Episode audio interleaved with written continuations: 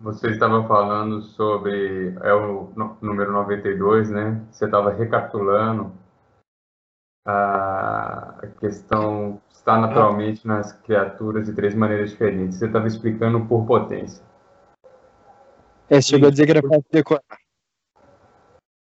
Certo. Então, como são três, então é fácil de decorar isso. Então, ou seja, natu aqui é importante usar é, as palavras naturalmente. Ou seja, naturalmente, Deus está nas criaturas, ou seja, suas criaturas por potência, e aqui ele explica o sentido, né? Lembrando que potência significa sempre aquilo que não está em ato. Está, mas não está em ato, está em potência. Ou seja, ela tende a ser, ela pode vir a ser. Certo? Mas aqui ele explica no sentido em que as criaturas estão sujeitas ao seu império. Ou seja, em potência, a qualquer momento Deus pode suscitar alguma coisa ali, dessas criaturas. É, está por presença, e isso nós já vimos, né? já explicou é, anteriormente, logo no início desse capítulo, ele já explicou a questão é, da, da presença. Deus é, está presente nas suas criaturas, lembrando sempre, é sempre importante lembrar e frisar, é, excluindo qualquer possibilidade de panteísmo. Deus não está por presença como, é, como que parcelas de Deus em cada criatura, né? mas na, no sentido que nós já vimos anteriormente. E por essência, enquanto ele sustenta todas as coisas criadas. Deus que criou todas as coisas, ele sustenta ao mesmo tempo todas as coisas. É, então, constantemente, Deus, além de ter criado todas as coisas, mantém todas as coisas. Não é? ele, ele, por exemplo, nós só podemos estar aqui hoje conversando, fazendo essa live, né, e, e vocês me escutando, porque Deus está sustentando cada uma das nossas existências. Isso é algo fabuloso, é outro, é outra, é um outro motivo para contemplação. Ou seja, a sustentação, ou seja, Deus, além de criar, sustenta constantemente todas as coisas. Bom, continuando o texto. Mas a sua presença em nós, graça é de uma ordem muito superior mais íntimo, por, por, é, por potência, por presença e por essência, é, Deus está presente em todas as suas criaturas. Mas a presença dele em nós, pela graça, é de uma ordem muito superior e mais íntima também. Não é somente a presença do Criador e do conservador que sustenta os seres que criou. É a presença da Santíssima e Adorabilíssima Trindade que a fé nos revela. Ou seja, aquela mesma Trindade se faz presente em nós. Aquela Trindade que a fé nos revelou. O Pai vem a nós, perdão, o Pai vem a nós e em nós continua a gerar o seu verbo. Com ele recebemos o Filho, perfeitamente igual ao Pai, imagem, sua vida e substancial dele.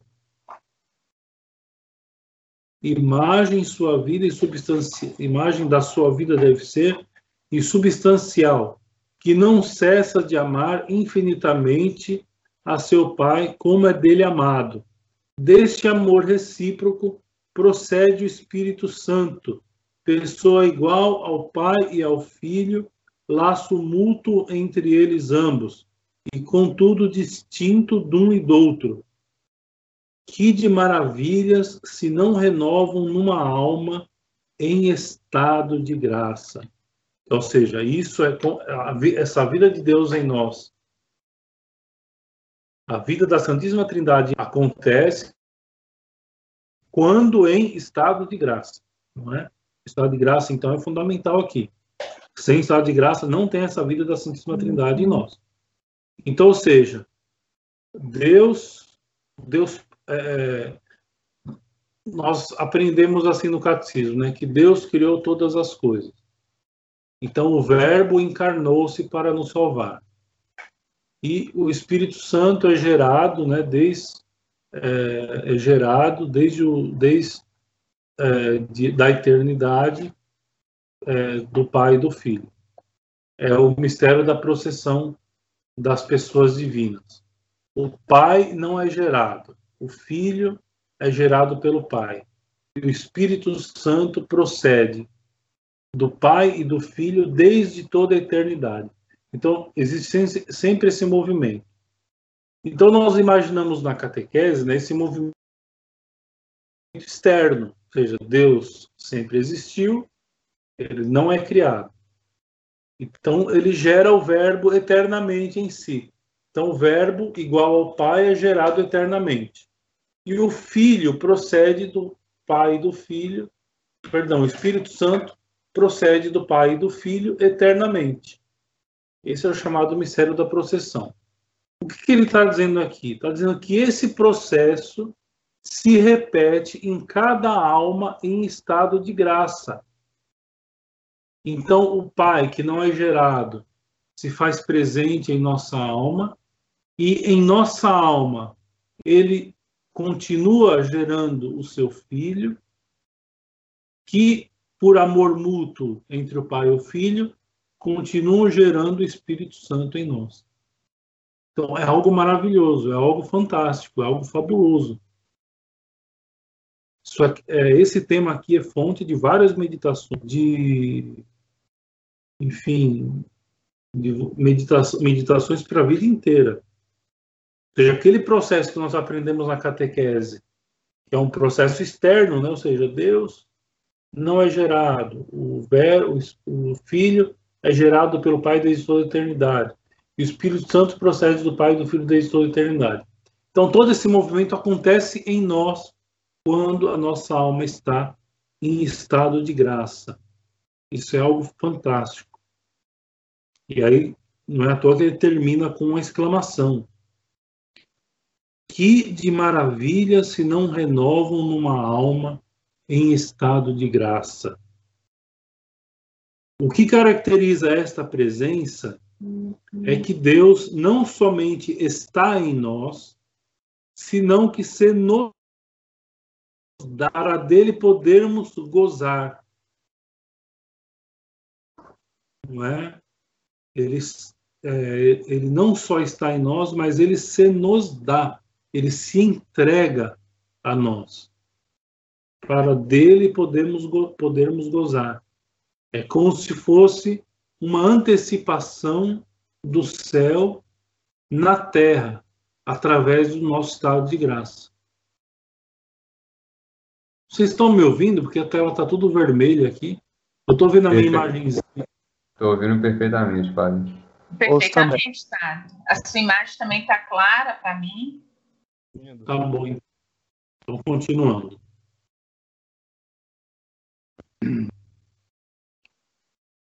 O que caracteriza essa presença é que Deus não somente está em nós, senão que se nos dá para dele poder, podermos gozar. Conforme a linguagem dos nossos livros santos, podemos dizer que pela graça Deus se nos dá como pai, como amigo, como colaborador, como santificador e que assim é verdadeiramente próprio princípio da nossa vida interior, sua causa eficiente e exemplar. E é evidente, como, como ele, pelo estado de graça santificante, como ele está em nós deste modo, se nos dando, dando a si mesmo, a cada um de nós. Então, a graça da santificação fica cada vez mais fácil mais simples. É, não que perca aquela dificuldade natural, vamos uma dificuldade natural para santificar. Não é que ser santo é aquela facilidade de mil maravilhas. Nossa, é a coisa mais fácil do mundo ser santo. Não, não é isso. Né? Mas assim, como Deus, pela graça, se dá em nós deste modo, então para nós fica mais fácil. Né? Tanto nos preservarmos no estado de graça, como lutarmos contra a tríplice concupiscência constantemente. Continuando o texto. Na ordem da natureza, está no 93. Na ordem da natureza, Deus está em nós como Criador e soberano Senhor. São aqueles três modos que nós vimos atrás. E nós não somos senão seus servos. Propriedade e coisa sua. Mas na ordem da graça, dá-se-nos ele como nosso Pai. E nós somos seus filhos adotivos. Então veja a diferença, né? O que a graça é, faz conosco. Seja, pela graça, nós não somos mais criaturas de Deus, mas Ele é nosso Pai. E não é à toa que nós o podemos chamar assim. Nosso Senhor, quando, quando ensina os seus apóstolos a rezarem, diz, né, quando, quando vocês rezarem, rezem assim: Pai nosso, que estais no céu. Não que não havia esse costume de, de tratar Deus por Pai no Antigo Testamento, mas quando havia essa menção, era sempre com aquela intenção de Pai Criador. Aqui não. Pela graça, é Pai mesmo, aquele Pai amoroso que está conosco, que cuida de nós, que nos afaga, nos acaricia espiritualmente. É nesse sentido. Privilégio maravilhoso que é base da nossa vida sobrenatural. Seja, o fato de sermos filhos adotivos. Sabemos que nos tornamos filhos adotivos do nosso Senhor pelo batismo. E é um privilégio maravilhoso, que é base da nossa vida sobrenatural. É o que repetem constantemente São Paulo e São João. É, ele faz a tradução aqui embaixo logo. Não, ele não faz a tradução. Vamos ver aqui a nota, então. Romanos 8, 15 e 16.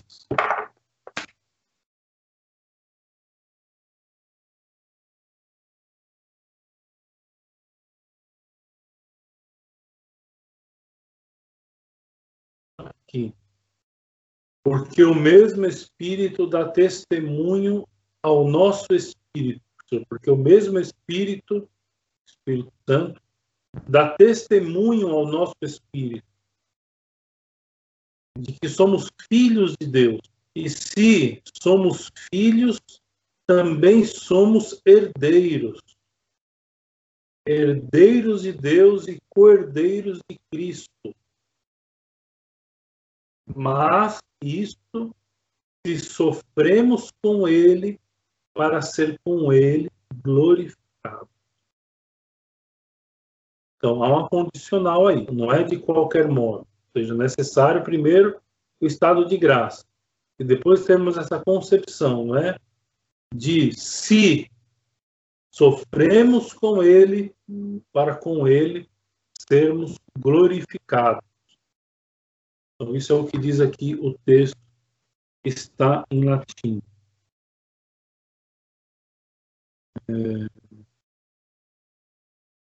Deus, então, adota-nos, consequentemente, por seus filhos, e do modo mais perfeito que os homens o fazem pela adoção legal. Então, a, essa adoção acontece no dia do nosso batismo. Nós aprendemos isso na catequese. Então, só para lembrar, não é? Nosso Senhor foi batizado no Rio Jordão. Então, todas as vezes que nós imitamos Nosso Senhor nesse processo do batismo, nós nos tornamos co-irmãos de nosso Senhor Jesus Cristo. E por isso que diz aqui que somos co-herdeiros, porque pelo batismo fomos irmanados em nosso Senhor Jesus Cristo. Mas enfim, mas isso é matéria de catecismo, a gente aprendeu é, no catecismo. Aqui ele já estava falando de uma coisa mais além. Então, Deus adota-nos consequentemente por seus filhos e de um modo muito mais perfeito que os homens o fazem pela adoção legal, quando alguma família resolve adotar algum filho. Estes podem, sem dúvida, transmitir muito bem a filhos adotivos o nome e os bens, mas não o sangue e a vida. Ou seja, adoção, na adoção normal, o sangue e a vida não são transmitidos. Os bens, a herança, sim.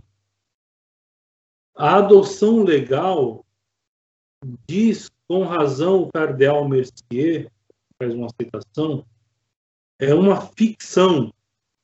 O filho, é, o filho adotado é considerado pelos pais adotivos como se fosse um filho e recebe deles a herança a qual houvera tido direito o fruto dessa sua união. A sociedade reconhece esta ficção, ficção porque não é não há consanguinidade, né? Ou seja, o Estado, a sociedade reconhece essa ficção e sanciona os seus efeitos. Contudo, o objeto da ficção não se transforma em realidade. Ou seja, esse fato do pai adotar o filho não transmite a consanguinidade, a vida. A graça da adoção divina já não é uma ficção. É uma realidade. Então, diferente das adoções legais. Deus outorga àqueles que têm fé no seu verbo a filiação divina de São João. Dede eis potestatem filhos dei fieri isque credo in nomine eius. Então, deu o poder de serem chamados né, seus filhos, aqueles que creem no seu nome. A tradução livre aqui, né? Essa filiação não é nominal, é efetiva. Entramos em posse da, da natureza divina e consortes nature. Letra das notas aqui é muito pequena. São Pedro, segunda carta de São Pedro, capítulo 1, versículo 4. Divina consortes nature, ou seja, consortes com a divina, com a natureza divina. Então, ou seja, essa adoção que Deus faz, que Deus é, nos faz, ela não é fictícia como é a adoção é, do, uh, que acontece civilmente. É uma realidade, não é uma ficção, é uma realidade. Ou seja, de fato, aquelas graças, os méritos concedidos a nosso Senhor Jesus Cristo, nós também recebemos por herança, certo? Mas isso também acontece com a recepção da herança. Só que neste caso aqui, na adoção, adoção divina, a alma em estado de graça recebe a participação de Deus em si, como nós acabamos de ver anteriormente. Ou seja, essa geração contínua. O pai que não é gerado, o filho que é gerado pelo pai, o Espírito Santo que procede do pai do filho. Então, tudo isso na alma em estado de graça está acontecendo. Deus está presente ali na alma em estado de graça. Então, ou seja, é como, é como, é como, é como se fosse possível que numa adoção normal o pai que adotou o filho pudesse transmitir a ele o seu sangue. É isso que Deus faz quando nos anota, ou seja, adota. Ou seja, pela graça, pela graça, pela graça da santificação, do estado de graça santificante, não é? ele faz esse processo de consanguinhamento espiritual em nós. É? é um processo muito belo. O processo da vida espiritual e da santificação é um processo magnífico. É lógico que é um, é um grande mistério também. É, e, não, e, não, há dúvidas que nós, é, é, diante, de, diante de certos mistérios, cabe a nós não compreendermos, porque nós não vamos conseguir compreender tudo. Né? Compreender essas coisas, às vezes é muito difícil para nós. Cabe a contemplação apenas, ou seja, saber que Deus fez tudo isso por nós, por amor, que essa adoção que ele fez de nós não foi uma adoção qualquer, né? Uma, uma, uma adoção de tal modo é, que nós tornamos co-participantes da sua natureza. Então isso é algo muito grande. Vamos só terminar esse ponto A, é, 94. É certo que esta vida divina não é em nós mais que uma participação, consortes, uma semelhança, uma assimilação que faz de nós não deuses. Ou seja, essa participação de Deus em nós não nos torna não nos torna deuses, como algumas religiões esotéricas afirmam. Nós somos deuses, né, por uma participação divina. Não é isso. Mas podemos dizer sim que nos torna deiformes.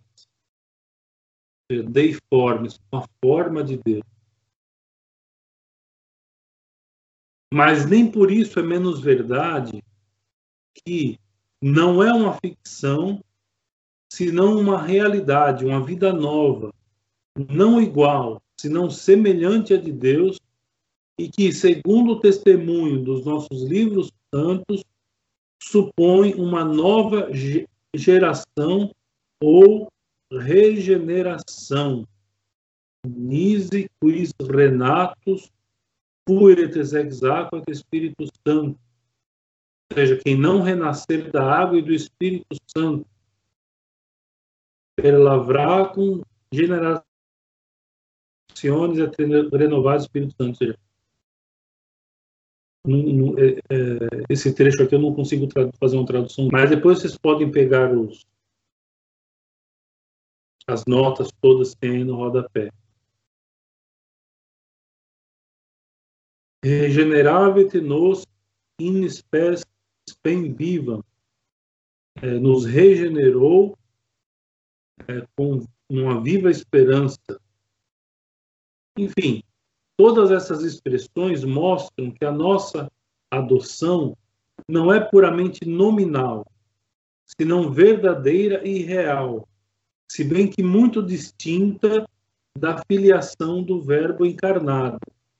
É por isso que, de pleno direito, somos constituídos herdeiros do reino celeste, co-herdeiros daquele que é nosso irmão mais velho,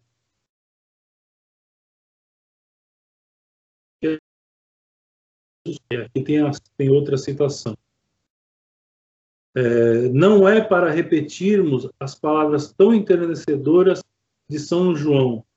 Videte qualem quaritatem dedit nobis paper ut filii Dei nominemur et simus. Nove. Vamos pegar essa, essa citação que é importante. Primeiro João capítulo 3, versículo 1.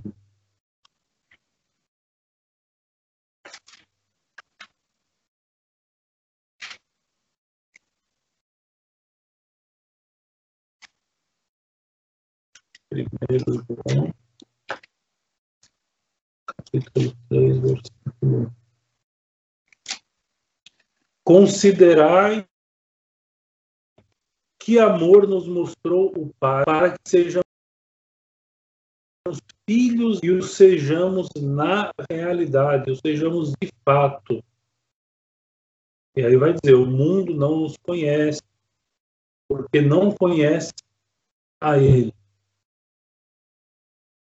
Então, vejam só, considerai que que amor nos mostrou o Pai para que sejamos filhos de Deus e o sejamos de fato. Né? Ou seja, não somente de palavra, mas de fato. Deus terá, pois, para conosco a dedicação, a ternura de um pai. Ele mesmo se compara à mãe e jamais pode esquecer o seu filhinho. É, tem um trecho aqui, depois vocês podem pegar. É... Isaías é o exemplo da, da, da galinha né, que agasalha os seus, os seus filhos. É esse o trecho. É este mesmo amor que o leva a dar-se todo, desde agora e de modo habitual, a seus filhos adotivos, habitando em seus corações. Se diligime, quis diligime, se queres me amar, não é? Sermonem meum servabi, é, devem levar as minhas palavras. E o meu Pai vos amará. E nele vivemos e, fazer, e fare, faremos ali a, a, a nossa. Habita, pois, em nós como Pai amantíssimo e dedicadíssimo. Então, isso deve ficar né, dessa aula. Ou seja, o primeiro passo, né? ou seja, Deus em nós habita de um modo é, de um modo superior a qualquer compreensão que nós podemos fazer dessa dessa união que ele tem conosco.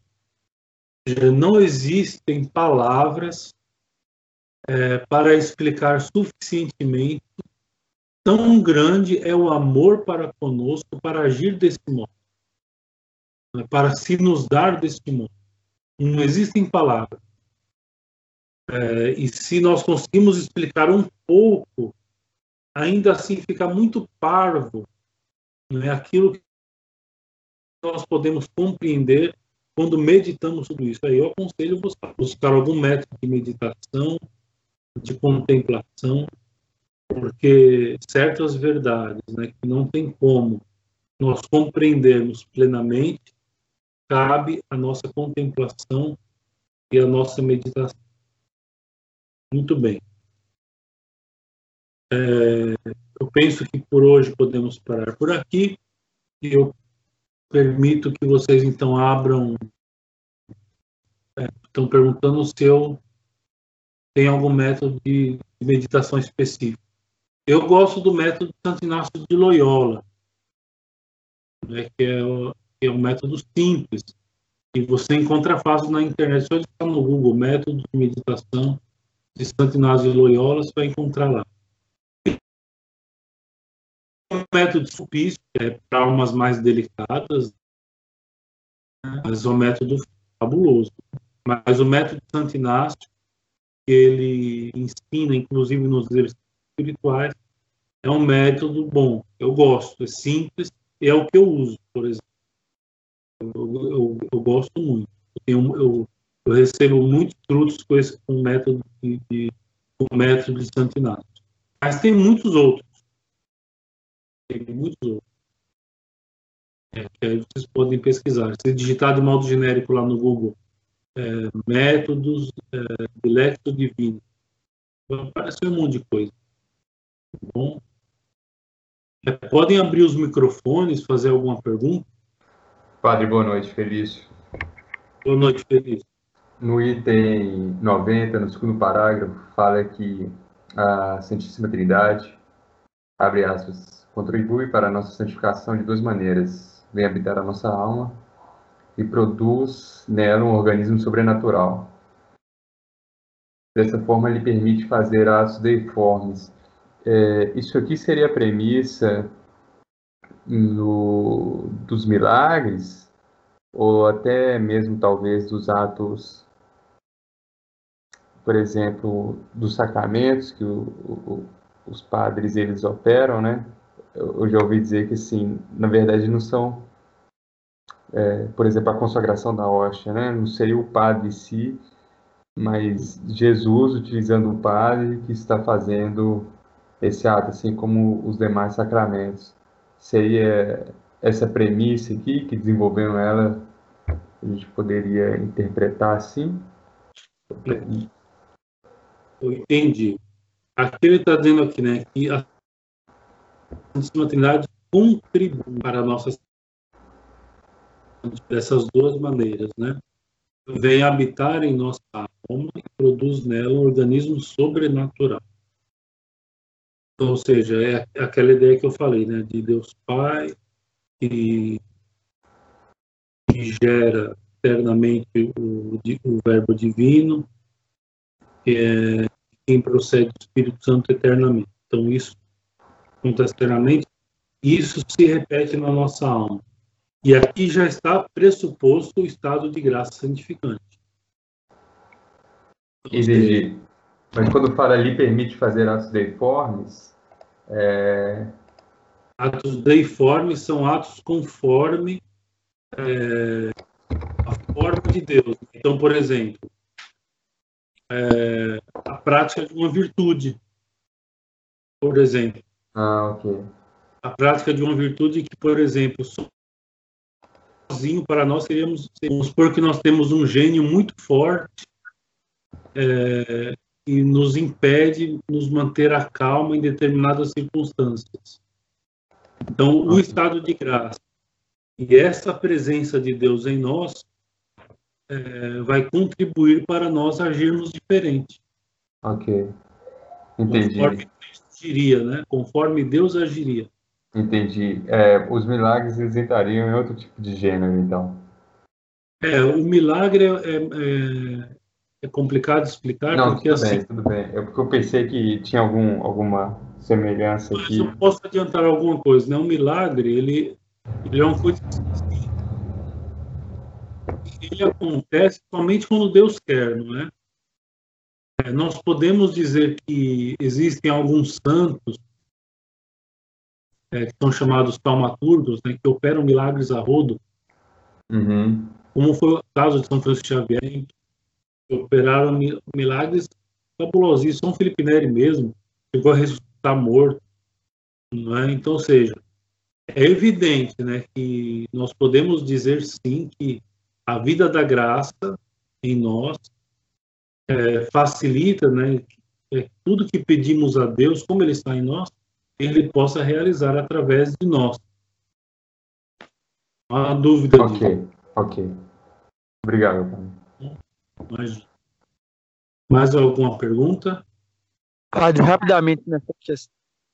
Desculpa, alô? Me escuta? Alô? Tô ouvindo. Benção.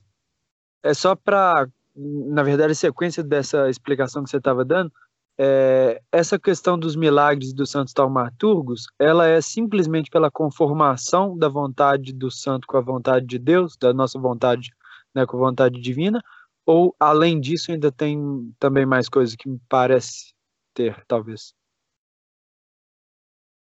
Não, não, na verdade é isso mesmo, ou seja, o santo ele sabe é, mais perfeitamente da vontade divina, porque ele vive conforme a vontade de Deus, ele está ele tá vivendo uma vida espiritual, então, ou seja, ele só vai pedir a Deus aquilo que Deus desejaria, né? E, é- é- e, e ao mesmo tempo, quando a gente medita isso, é muito triste nós pensarmos né, que por exemplo, muitos outros milagres poderiam estar acontecendo hoje se nós tivéssemos uma vida espiritual é, mais profícua, né? mais, mais, é, mais proficiente. É, e nós não temos, infelizmente, ou seja, nós somos frágeis, nós somos fracos. Nós permitimos né, que a fraqueza domine sobre nós ao invés da vida da graça. Né? Mas, é, completando, né? embora o santo, através da vida da graça, de fato, ele pode realizar muitos milagres, nós devemos compreender também que o milagre acontece quando Deus quer. Então, em algumas circunstâncias, nós vamos ver milagres acontecendo sem a presença de um santo. Sem necessariamente a presença de um santo. Acontece ali porque Deus quis e ponto final. Certo? Sim, muito obrigado, padre. Imagina. Mais alguma pergunta? Eu tenho uma pergunta, padre. É, é sobre aquela questão que você falou sobre o método de meditação. Eu queria saber, essa é uma dúvida que eu tenho, se a reza do rosário é um tipo de meditação ou são duas coisas diferentes? É. A, a, o rosário é a meditação dos mistérios da vida de nosso não tem dúvida disso. Agora, essa meditação que eu aconselho vocês é aquela que nós chamamos de Lectio Divina. Ou seja, o que é Lectio Divina? É a leitura orante da Sagrada Escritura. Quando nós pegamos a Sagrada Escritura, escolhemos um trecho, cria-se um critério para escolher o trecho da Sagrada Escritura que nós vamos ler. Né? Pode ser por continuação, ou seja, começar do Gênesis e até o final, um capítulo por dia. E, a part... e fazendo isso, escolhermos um método né, qualquer. Eu aconselho o método de Santo Inácio, que é um método simples, é fácil, não é um método complicado.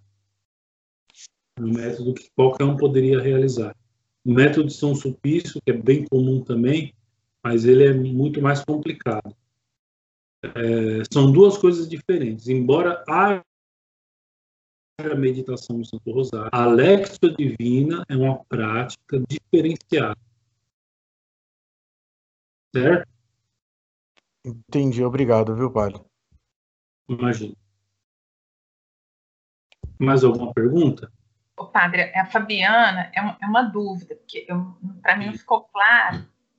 É, no número 92, diz assim: que Deus está naturalmente nas criaturas de três maneiras.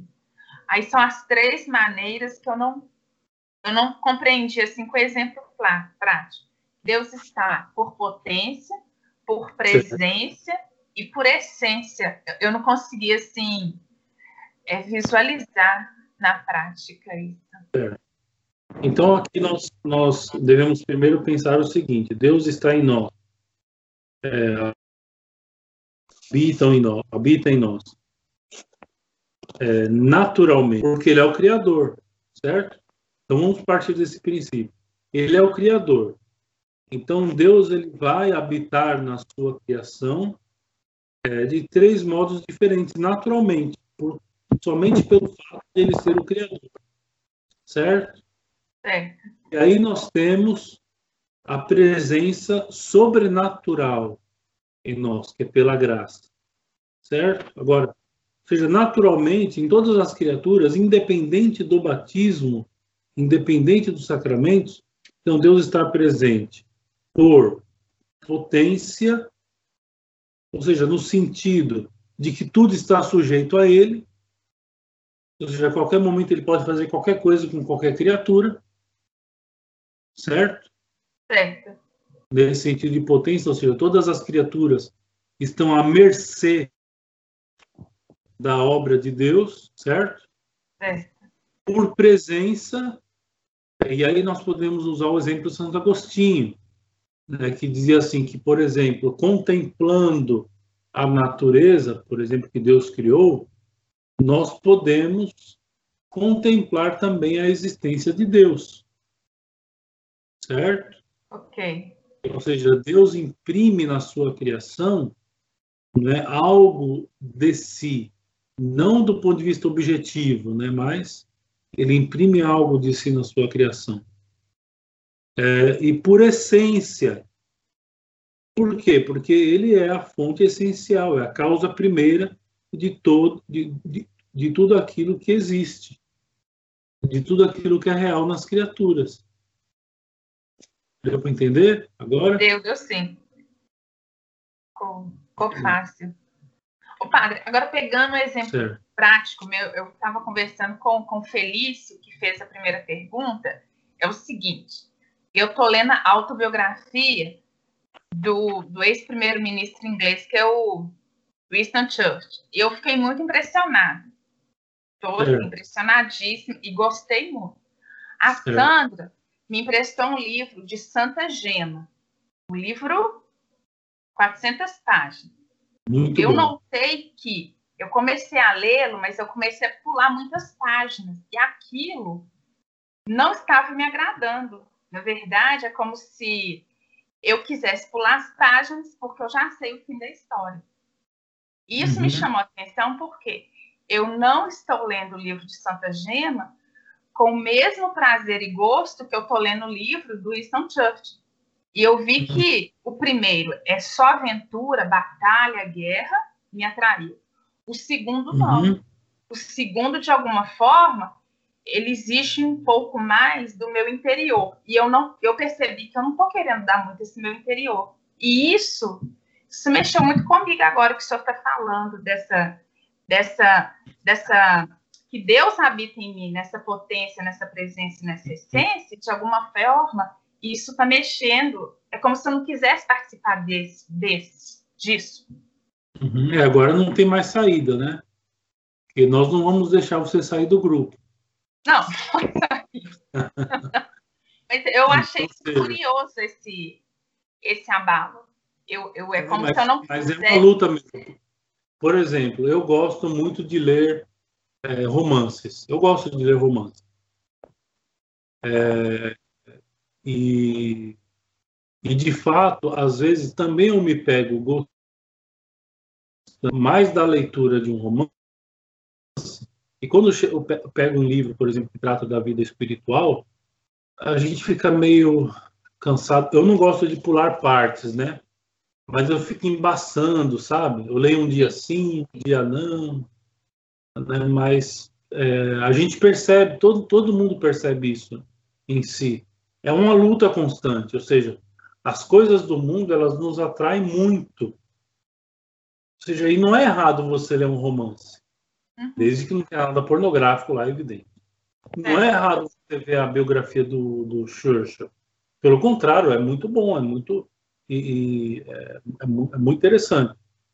Agora, quando nós pegamos para ler um livro de espiritual, nós temos que ter esse cuidado né, de ler com cuidado, com cautela, porque ali né, pode estar escrito alguma coisa que pode fazer parte da minha vida espiritual, É. né, que pode que pode me ajudar, que pode me ajudar, né, a crescer na vida de santidade. Né? Então, e às vezes nós fugimos disso Ah, sim. por respeito, por respeito humano, por, por aquela desculpa genérica, né, de que o mundo o mundo é outro, não, não se exige mais essas coisas dos cristãos. Que é isso? Isso é coisa passada. Não, não é. Entendi. Não é. Então, ou seja, tem que ter esse cuidado. Mas todos nós, é, se fosse abrir o microfone aqui para todo mundo dizer alguma coisa a respeito disso, com certeza todo, todo mundo teria alguma, como é que fala, alguma dificuldade para apresentar nesse sentido. Porque, de fato, né, as coisas do mundo nos têm um poder de nos atrair, mas, mas quando nós mantemos, procuramos manter o estado de graça Uhum. e nós aumentamos em nós a graça santificante, como é que nós aumentamos em nós a graça santificante? Confessando o mesmo estado de graça, por exemplo. É um modo. Aí a, a graça santificante ela aumenta em nós. Nós adquirimos uma graça, São Tomás de Aquino chamava de graça segunda. É. A graça é aumentada, né? Então, Uhum. quanto mais a graça é aumentada em nós, mais nós vamos perdendo esse gosto das coisas do mundo e adquirindo gosto pelas coisas espirituais. Só que é uma luta mesmo assim, não é, não é que é uma coisa fácil. Mas, a- a- como eu disse para vocês no início, até o nosso último respirar, nós vamos estar lutando contra a tríplice Sim. A nossa vida, ela tem que ser marcada pela... E você disse assim, eu achei interessante você disse, né, que quando você vê a vida do Churchill, né, você vê guerras, batalhas, aquela coisa toda, mas quando você vê a vida de Santa é, Santa Gema, né, que você falou? Sim. Vida, quando você vê a vida de Santa Gema, lá também a gente vê um outro tipo de batalha. Né, e é uma batalha muito mais especial uhum. e muito mais aguerrida do que aquelas batalhas humanas. Sim. É, então, são, ou seja, são vários modos de contemplar as coisas, né? Muito bem. Vamos terminar então, encerrar. Vamos encerrar rezando uma Ave Maria. Ave Maria, cheia de graça, o Senhor é convosco. Bendita sois vós entre as mulheres. Bendito é o fruto do vosso ventre, Jesus. Santa Maria, Mãe de Deus, rogai por nós pecadores, agora e na hora de nossa morte. Amém. Nome do Pai e do Espírito Santo. Amém. Boa noite a